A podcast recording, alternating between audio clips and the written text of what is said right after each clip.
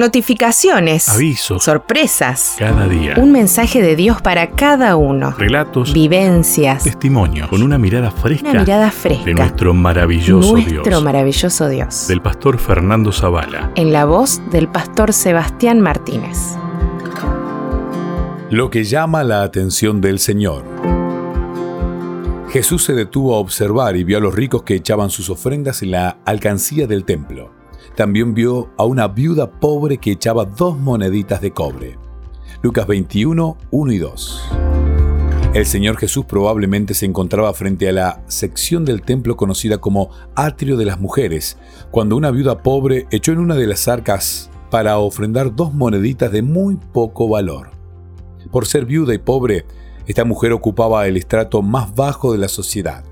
Ese estrato estaba integrado mayormente por quienes por tener algún tipo de impedimento físico no podían trabajar.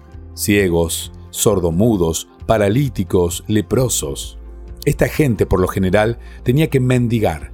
También pertenecían a esta categoría los que dependían de la caridad pública, las viudas, los huérfanos y quienes, además de no poder trabajar, no tenían a nadie que les proveyera el sustento. Con este trasfondo, no sorprende leer que Lucas en su relato diga que se trataba de una viuda muy pobre y que el término que usa en griego significa uno que vive con lo indispensable y que tiene que trabajar cada día a fin de tener algo que comer al día siguiente. Su ofrenda, por lo tanto, tuvo que haber sido muy pequeña y muy inferior a la de los ricos. Estos, según Marcos, echaban grandes cantidades. Marcos 12:41. Al reflexionar en este episodio, no puedo evitar sentir una amorosa reprensión de parte del Salvador por lo poco que estoy dando de mi vida, de mi tiempo, de mis recursos a su iglesia y a quienes tienen menos que yo. No puedo evitar pensar que, mientras esta pobre mujer dio como ofrenda todo el sustento que tenía, yo en cambio estoy dando de lo que me sobra. Pero así como en ese relato recibió una amorosa reprensión, también encuentro un poderoso estímulo. De todo cuanto ese día ocurrió en el templo, fue el sacrificio de esa pobre mujer lo que más llamó la atención del Salvador.